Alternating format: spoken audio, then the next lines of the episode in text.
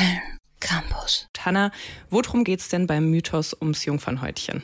Ja, also was erstmal wichtig ist zu sagen, das Jungfernhäutchen gibt es nicht. Deshalb handelt es sich eben auch um einen Mythos und der hat viele verschiedene Folgen. Das Konzept beruht auf einer binären und heteronormativen Weltsicht. Deshalb rede ich jetzt speziell von Frauen. Ich habe mal mit Studentinnen aus meinem Umfeld über den Mythos Jungfernhäutchen gesprochen und dabei wurde ziemlich deutlich, was für einen krassen Einfluss der auf das Aufwachsen als Frau hat. Kira zum Beispiel hat mir erzählt, wie sie sich damals das Jungfernhäutchen so vorgestellt hat. Als Teenagerin habe ich mir mein Jungfernhäutchen ähm, wie ein Diaphragma vorgestellt, das am Ende eines Rohrs dieses Rohr abdichtet und dahinter meine Jungfräulichkeit. Man beschreibt dieses Bild des Jungfernhäutchens auch gerne wie eine Art Frischhaltefolie, die die Vagina abdichtet. Aber das ist ja eigentlich unmöglich. Also allein wenn ich jetzt schon an die Menstruation denke, die Vagina kann ja eigentlich gar nicht so versiegelt sein. Gibt es denn irgendwas Jungfernhäutchen ähnliches, wodurch der Mythos entstehen konnte?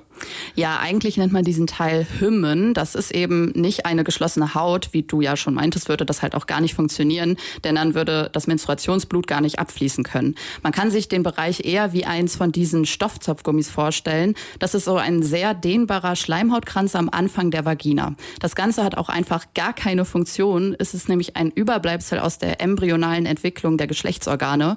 Und man kann daran vor allem nicht ablesen, ob jemand schon mal Sex hatte. Dafür, dass es halt gar keine Funktion hat, spielt es aber echt eine ganz schön große Rolle. Man kann am Hymen also gar nicht ablesen, ob es schon zum Sex gekommen ist. Beim Thema Sex spielt das aber ja trotzdem eine große Rolle.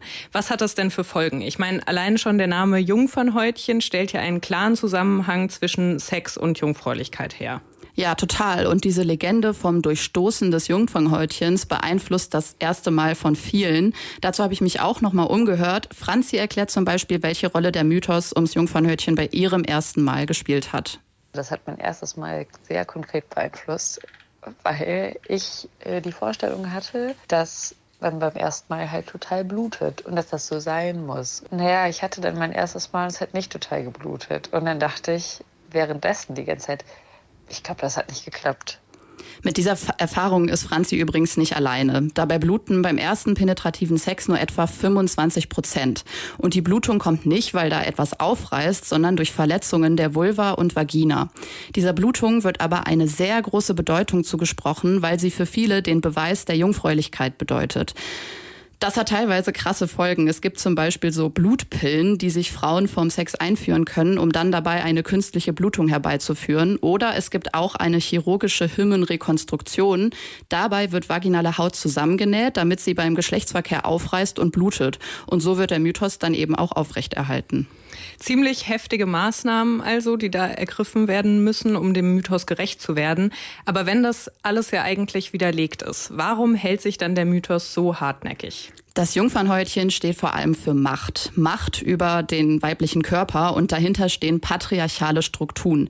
Strukturen. Es geht also darum, die aufrechtzuerhalten. Charlene, eine weitere Studentin aus meinem Umfeld, erzählt mir von ihrem ersten Mal und dabei wird deutlich, welche konkreten Folgen diese Machtdynamiken haben können. Jetzt auch zurückzuschauen und äh, sich zu denken, oh, irgendwie hatte ich, glaube ich, auch das Gefühl, das tut eigentlich weh und konnte das aber auch nicht gut ausdrücken oder es schien irgendwie was zu sein, was man so aushalten muss. Ja, der Mythos ums Jungfernhäutchen hat also wortwörtlich schmerzhafte Folgen. Am Ende steckt da halt eine Form geschlechtsbezogener Gewalt hinter. Der Mythos hält sich trotzdem und auch die Wissenschaft ist mitschuld daran, denn der weibliche Körper ist sehr unerforscht. In der Medizin wird der Standard nämlich häufig am männlichen Körper gesetzt. Das nennt man auch Gender Data Gap. Und die Unwissenheit über den weiblichen Körper sieht man auch im Bildungssystem. In vielen Schulbüchern wird das Bild der Jungf des Jungfernhäutchens, das beim ersten Mal reist, nämlich einfach reproduziert reduziert. Okay, also Bildungssystem, Wissenschaft und das Patriarchat. Es gibt eine Vielzahl an Gründen, warum man heute immer noch an das Jungfernhäutchen glaubt. Und wie du ja gerade schon meintest, gibt es das halt einfach nicht. www.kölncampus.com www